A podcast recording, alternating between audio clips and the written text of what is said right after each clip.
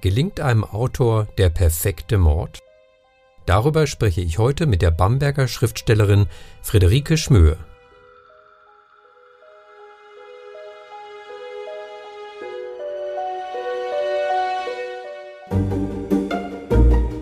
Mord in Franken. Ein infranken.de Podcast mit Bestsellerautor Jan Beinzen.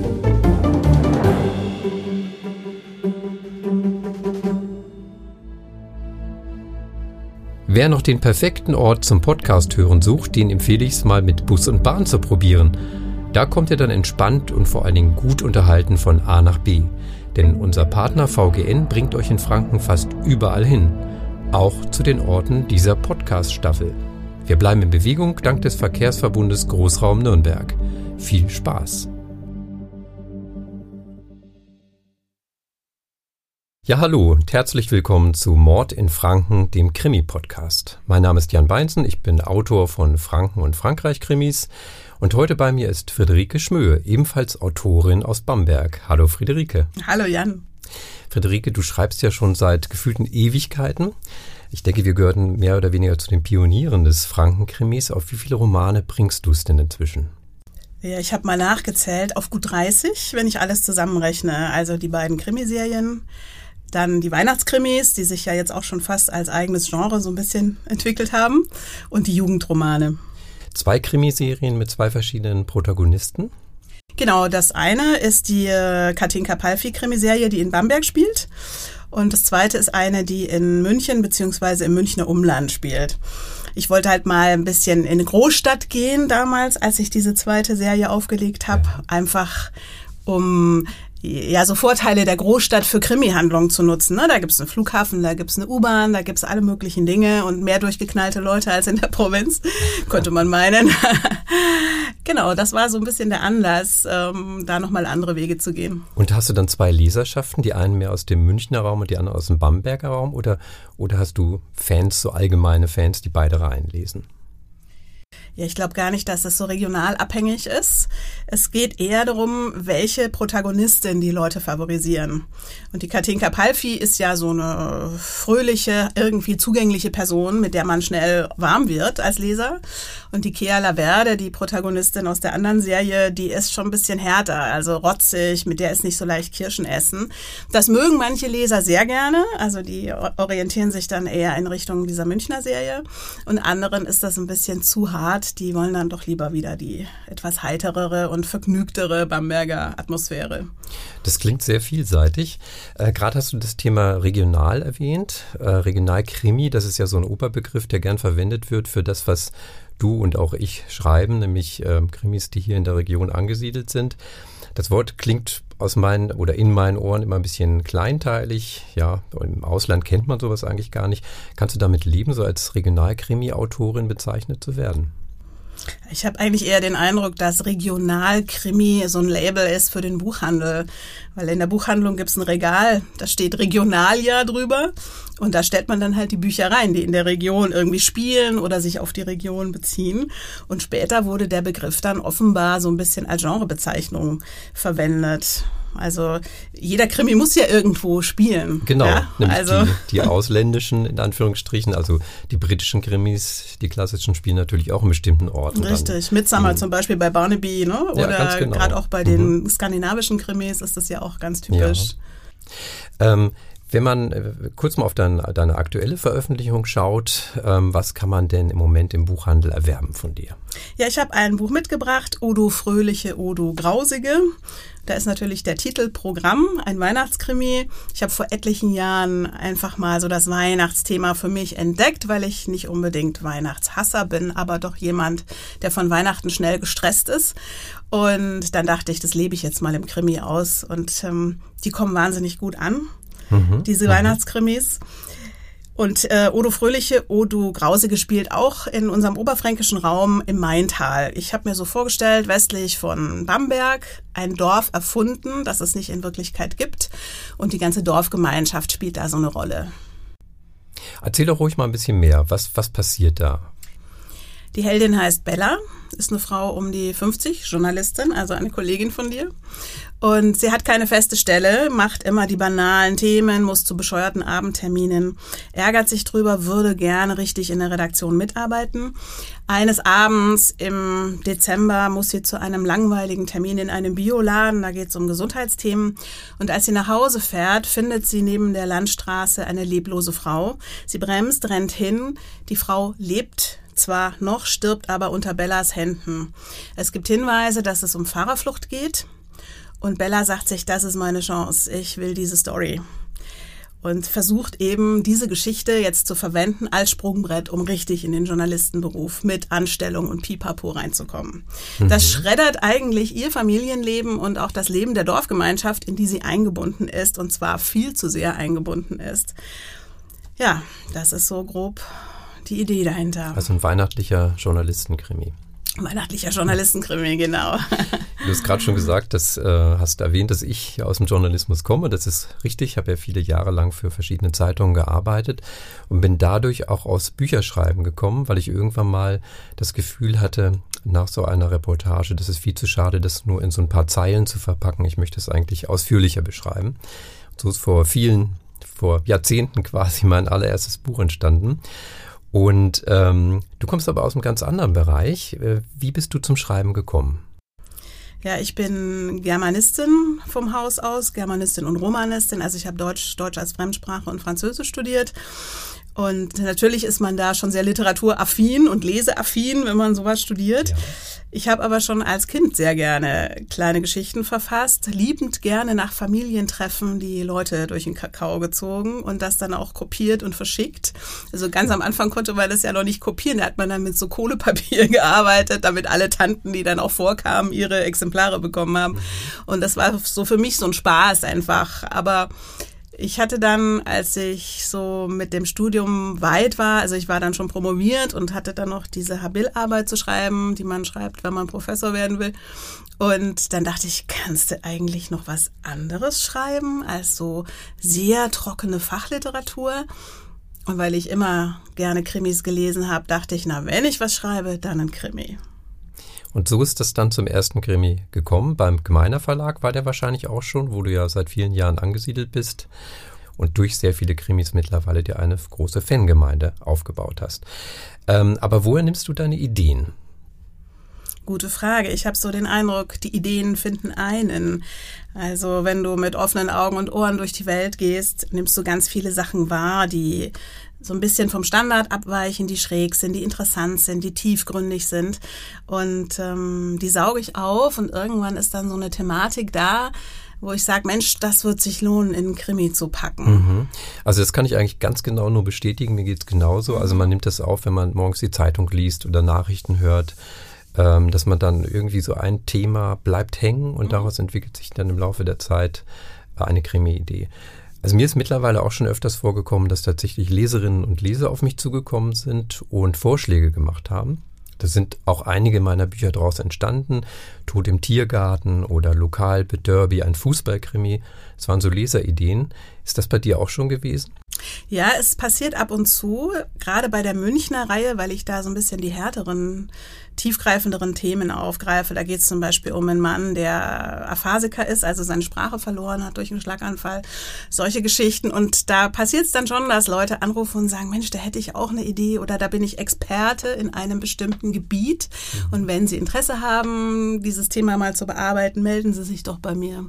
Das ist ganz interessant. Also kommen schon interessante Kontakte zustande. Dann hat man auch gleich die Fachleute, die man dann interviewen kann. Und die quasi. brauchst du ja auch, ne? Also wenn es dann so mal ins Eingemachte geht, dann braucht man schon jemand, der wirklich Bescheid weiß. Ganz genau. Mhm. Weil das ist, ja, das führt mich auch direkt zur nächsten Frage, nämlich zur Recherche. Ähm, man könnte ja annehmen, ein Autor setzt sich einfach ins, ins, ans Internet, gibt Wikipedia ein und äh, guckt da ein bisschen, was da steht. Aber du sagst schon selber, Gespräche mit Experten sind sehr wichtig. Äh, wie gehst du da vor? Ja, es gibt rechercheintensivere Themen und andere, die man, glaube ich, leichter für sich auch aufbereiten kann. Ich hatte ja zum Beispiel einen Roman, Geisterflug.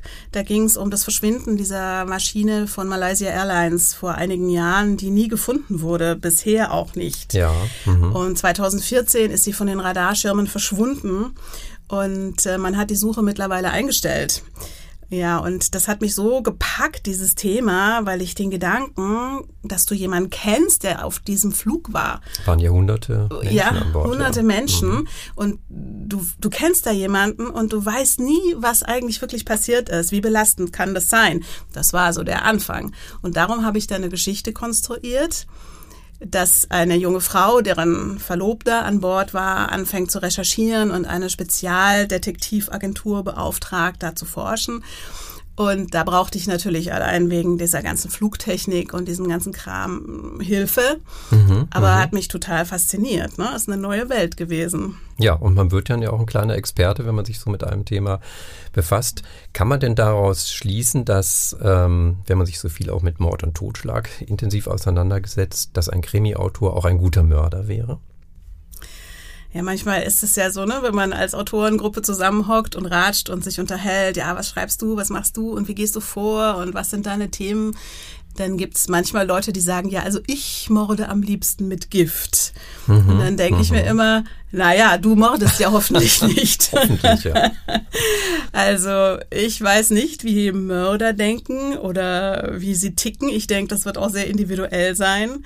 Als Autor guckst du ja eher so auf die Gesamtkomposition. Also da ist natürlich Motiv ein Riesenthema. Warum macht einer irgendwas? Warum ist einer in so einer Lage, dass er irgendwas Schräges tut, dass ja. das eskaliert? Ähm, aber natürlich auch die Gesamtkomposition mit allen anderen Figuren, mit deren Problemen, Wünschen, Absichten. Also das ist, würde ich mal sagen, eine weitläufigere Geschichte. Wenn man so mal alles zusammennimmt, von der Idee über die Recherche bis zum Schreiben, wie lange brauchst du für einen Roman? Werde ich ganz oft gefragt, bei Lesungen auch. Ja, ja. ich nämlich auch. Deswegen bin ich gespannt, was du antwortest. Ja, was antworte ich? Naja, ich, es ist schwer zu beziffern. Also wenn ich fertig bin mit dem Planen und alles vor mir sehe, wie es sein soll, wie es laufen soll, alle Figuren ausgearbeitet habe, weiß, wo ich anfange, wo die Mitte ist und wo das Ende ist, dann brauche ich für die erste Fassung sechs Monate vielleicht. Mhm, mh. Das kann ich beziffern. Das reine Schreiben. Aber so das Entwickeln der Idee, das beginnt unbewusst. Und bis ich merke, ach, ich arbeite ja da eigentlich an so einem Thema, ähm, das für einen Krimi interessant ist, da ist schon eine Weile vergangen. Vielleicht ja. schon ein Jahr oder länger. Ne? Irgendwas schwelt in einem, man brütet es sozusagen aus, worüber man schreiben will. Und ähm, das Schreiben selber finde ich jetzt persönlich auch so am gemütlichsten. Also richtig hart ist so das Ausarbeiten. Ne? Wie, wie soll das alles laufen? Ist das alles logisch? Ist es plausibel? Ja, mhm. Diese Stränge ausarbeiten, die Handlungsstränge, wo du dann auch die Leser mal ins Off schickst, damit die nicht schnell merken, was eigentlich wirklich los ist. Oder auch die falschen Fährten legen. Genau. Muss ja alles also, vorbereitet ja, sein, ja. Also mhm. das ist, finde ich, sehr viel schwieriger und nervenaufreibender. Mhm. Und das kostet mich bestimmt auch ein halbes Jahr, würde ich jetzt mal schätzen. Ist denn dein, dein, ja, deine andere Profession, nämlich das Schreiben von Reisebüchern, ist das dann quasi für dich eine Erholung vom Krimischreiben? Das ist ganz was anderes, ne? Also es ist interessant. Ich schreibe jetzt gerade ein Reisebuch, ähm, wo ich meine Lieblingsplätze in ganz Franken vorstelle. Mhm. Also Ober-, Mittel-, Unterfranken. Und äh, da ist natürlich auch Planung ein Riesenthema. Du möchtest ja alle Regionen gleich ähm, zu Wort kommen lassen und so.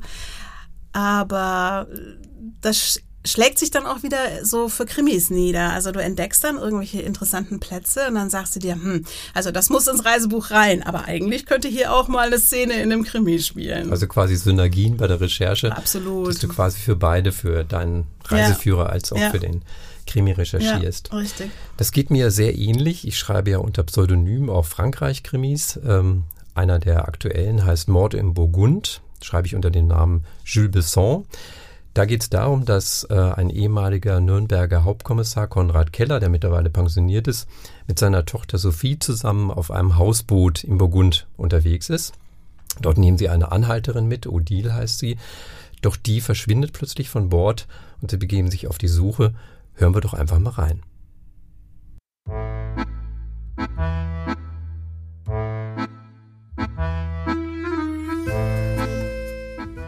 Ich will die Hoffnung nicht aufgeben, dass Odile wieder aufkreuzt, sagte er zu Sophie, nachdem sie das Geld für ihre Getränke auf den Tisch gelegt und die Terrasse verlassen hatten. Zielstrebig steuerte er auf einen Obst- und Gemüseladen zu. Lass uns die Zutaten für unser Abendessen besorgen und noch ein bisschen auf sie warten, schlug er vor. Du meinst wirklich, dass sich alles in Wohlgefallen auflöst? fragte Sophie. Keller wedelte demonstrativ mit der Zeitung in seiner Hand. Hier steht es schwarz auf weiß. Odile hat eine unkonventionelle Art. Das bedeutet, sie benimmt sich so, wie es ihr passt. Er weiß, was ihr in den Sinn gekommen ist. Vielleicht befindet sie sich schon in diesem Moment an Deck meines Bootes und blitzelt in die Sonne. Sophie wirkte nicht überzeugt, ließ sich aber darauf ein. Gemeinsam mit ihrem Vater wählte sie Gurken und Zwiebeln für einen Gurkensalat und anschließend alles, was sie für ein Ragout benötigten. Neben Auberginen, Zucchini, Paprika, Knoblauch und Thymian waren das vor allem Kartoffeln. Die faustdicken Knollen kamen offenbar direkt vom Feld. Sie hatten noch dunkle Erdkrumen auf der Schale. Mit schweren Tüten in den Händen schlenderten sie zurück zum Kanal. Der Feldweg, den sie nahmen, schlängelte sich durch abgeerntete Kornfelder, aus denen Stängel mit ausgefransten Schäften ragten. Dahinter zeichnete sich der Wald wie ein dunkles Band ab. Auf halber Strecke blieb Sophie plötzlich stehen. Sie waren auf einem abgezweigten Pfad gestoßen, und wie es schien, hatte sie etwas entdeckt. Da hinten, sagte sie und bog ohne ein weiteres Wort der Erklärung ab. Keller folgte ihr. Was ist los? Wohin willst du? Der schmale Weg, gerade breit genug für einen kleinen Traktor, war mit Unkräutern überwuchert. Sophie strebte zielgerichtet auf einen wild wachsenden Busch zu und bückte sich nach etwas. Was? fragte Keller, als er sie erreichte. Sophie hielt ihm ein silbernes Brillengestell hin, in dessen Fassung ein großes, getöntes Glas steckte. Das andere war herausgebrochen und fehlte. Ich habe den Rahmen in der Sonne glitzern sehen, erklärte sie und drehte die Brille in ihre Hand. Du hattest schon immer Adleraugen, lobte Keller ihre Aufmerksamkeit. Könnte es sein, dass das Odils Sonnenbrille ist? sprach Sophie aus, was natürlich auch Keller sofort in den Sinn gekommen war. Möglich, dachte er. Odile hatte bei ihrer Begegnung tatsächlich eine getragen. Doch ob es sich um dieselbe Marke handelte? Keller konnte das nicht beurteilen. Wer weiß, sagte er, aber wir nehmen sie besser mit. Dann hob er den Blick und verfolgte den weiteren Verlauf des Pfades. Der Weg führt bis in den Wald, sagte Sophie. Hältst du es für möglich, dass sie da hineingegangen ist? Keller betrachtete argwöhnisch die düsteren Baumkronen. Warum sollte sie? fragte er und suchte nach einer plausiblen Erklärung. Sophie berührte ihn am Arm und sah ihn sehr ernst an. Sie ist tot, das spüre ich. Und du ahnst es auch.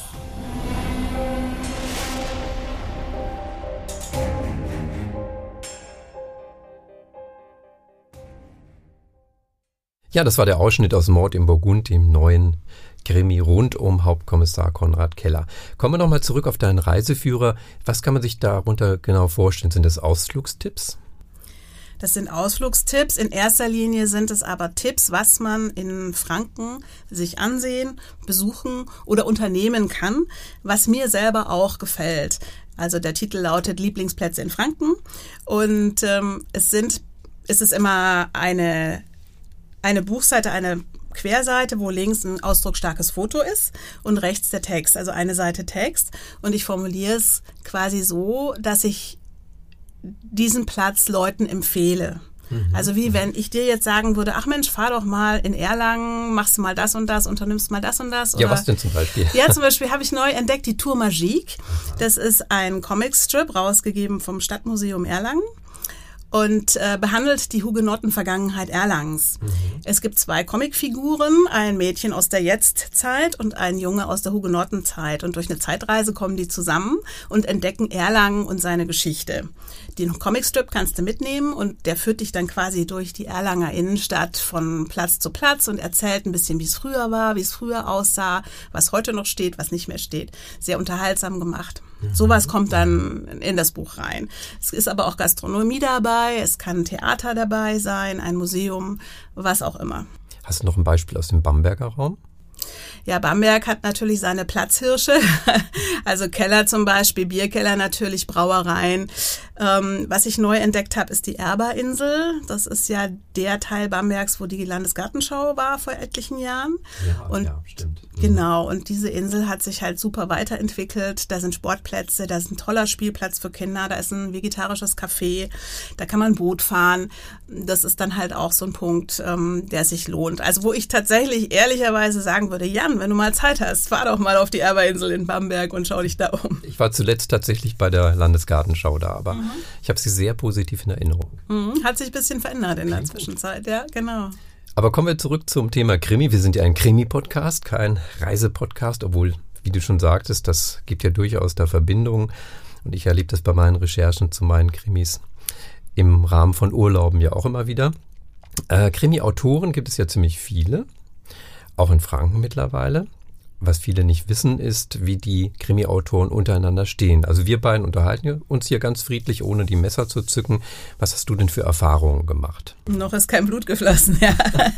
Nein, also ich hatte bisher keine Erfahrung gemacht mit Autoren, Kolleginnen oder Autorenkollegen, dass man sich da irgendwie mit unterschwelliger Bösartigkeit begegnet oder so. Im Gegenteil, ich finde eigentlich, dass die dass die Kameradschaft und ähm, auch die Freundschaft zwischen uns eigentlich super funktioniert. Wenn wir uns treffen, treffen wir uns. Wenn nicht, dann halt nicht. Wir haben unseren Autorenstammtisch, den ich sehr schätze, weil man eigentlich nur einen Gewinn draus zieht, wenn man mal hört, was arbeiten die anderen, welche Projekte verfolgen sie gerade. Ja. Mhm. Ja, auch so geschäftliche Geschichten, als man über Verlage spricht, über Bezahlung, über, ich weiß nicht was, Werbung, Marketing ist auch immer so ein Punkt. Mhm, mh. Und gerade wir beide haben ja auch schon öfter Lesungen zusammen gemacht, Lesungen organisiert. Also da wird auch dann schon irgendwas Konkretes oft raus, ne? Da aus gibt es Themen Treffen. genug, ja. ja. Und es gibt richtig. ja nicht nur den regionalen Stammtisch von Krimi-Autoren, sondern es gibt auch eine viel größere Organisation, nämlich das Syndikat. Klingt ja schon mal spannend. Mhm. Was verbirgt sich denn dahinter? Ja, wir beide sind Mitglied im Syndikat. Das ist eine Autorenvereinigung von Kriminalschriftstellern im deutschsprachigen Raum. Da gehört dann eben auch Österreich dazu, die Schweiz, Südtirol und so weiter. Und wir treffen uns einmal im Jahr, jeweils in einer anderen Region oder anderen Stadt, um ein großes Krimi-Festival miteinander zu gestalten. Legendär war zum Beispiel die Kriminale in Nürnberg, wenn ich mich richtig erinnere. Genau, die war toll. Genau. Und in Halle zum Beispiel hatten wir uns gesehen. Also da gibt's Lesungen, da gibt's Fortbildungen für Autoren und es ist einfach eine Riesenbörse für Austausch. Wie eine große Familie, die sich dann abends an der an der Bar des Kriminale Hotels dann auch nochmal trifft und ja, den Austausch genau. Und vertieft. da gibt's dann spezielle Menschen, die diese Bar als wüst ausnutzen. ja, La Familia, ne? Also Syndikat, genau. Ganz es genau. ist schon, schon eine schöne Sache, ja. ja. Das ist doch ein schöner Einblick in die Krimiszene. Friederike, zum Schluss noch die Frage, ähm, was erwartet denn deine Leserinnen und Leser als nächstes? Kunst ist für mich so ein Thema, was mich sehr interessiert, bildende Kunst. Und ähm, Kranach ist eine große Nummer in Franken. Ja, Lukas Kranach, der Ältere, stammt ja aus Kronach. Und äh, da gibt's auch nächstes Jahr ein Jubiläum 2022. Und dazu gibt's einen Krimi, in dem die Kunst im Mittelpunkt steht. 2022, im Frühjahr, schätze ich. Mhm, richtig. Und dieses neue Buch wird dann wieder ein ausgewachsener Roman, nehme ich an. Aber du schreibst ja auch Kurzkrimis in Form von Anthologien, mit anderen Autoren zusammen oder auch alleine. Was ist der Unterschied zwischen einem Buch, einem Roman und einem Kurzkrimi? Ja, Kurzkrimi ist ähm, kann schräger sein, kann abgedrehter sein, man kann was ausprobieren, thematisch auch. Und in den Schreibkursen, die ich ja auch gebe, da ist Kurzkrimi immer eine ganz tolle Sache, weil man halt schnell zum Ziel kommt. Man kann ja auf drei Seiten eine Kriminalstory eigentlich skizzieren und schreiben. Und da merke ich dann auch immer, dass die Teilnehmer an diesen Schreibkursen unheimlich fröhlich und glücklich sind, weil sie tatsächlich ein Ziel erreichen. Also ein, einen Mord, eine, eine Krimi-Geschichte, ein Verbrechen zu schildern und damit auch zu einem Ende zu kommen. Und nicht ein Jahr zu warten, bis Richtig. dann der Roman ausformuliert Richtig, ist. Genau. Äh, meine größte Herausforderung war mal ein sogenannter Postcard Postcard Crime Story hieß das. Da musste man an die, hast du glaube ich auch Hab dich dran auch beteiligt, da musste man tatsächlich einen kompletten abgeschlossenen Krimi auf die Fotoseite einer Postkarte schreiben. Und das bringst du, jetzt hast du gerade erwähnt, Schreibkurse, das bringst du also quasi Neueinsteigern bei. Wie kann man denn an so einem Schreibkurs teilnehmen? Indem man mir eine Mail schreibt und ähm, fragt, wann wieder ein Kurs stattfindet. Die Mailadresse findet man wahrscheinlich findet auf man im Homepage. Internet auf meiner Homepage, genau. Und ähm, ja, eigentlich habe ich damit angefangen, weil auch bei Lesungen oft Leute gefragt haben, oh, ich habe so tolle Ideen, ich würde ja auch gern mal was schreiben. Und mir ist aufgefallen, die Leute erzählen dann immer, ja, sie fangen an, sie haben eine tolle Idee, aber irgendwie zerfasert. Ja? Also es läuft nicht auf irgendeinen Endpunkt zu. Mhm. Und äh, deswegen habe ich eigentlich angefangen, diese Kurse anzubieten. Und man merkt halt dann, wie sich die Teilnehmer freuen, ne? wenn sie merken, oh Mensch, da gibt's tatsächlich ein paar Tricks, wie ich wirklich zu einem Ende dieser Geschichte komme, dass mhm. ich wirklich was mhm. Fertiges, was Komplettes dann geschaffen habe. Und dann, dann bekommen wir vielleicht demnächst ein paar neue Kolleginnen und Kollegen, die aus deiner, aus deiner, Schreibschule kommen.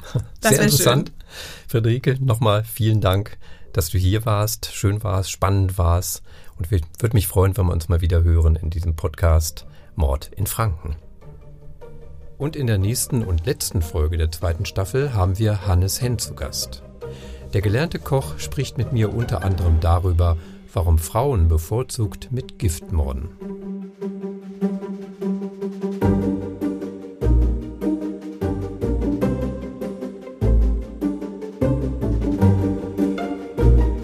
Mord in Franken.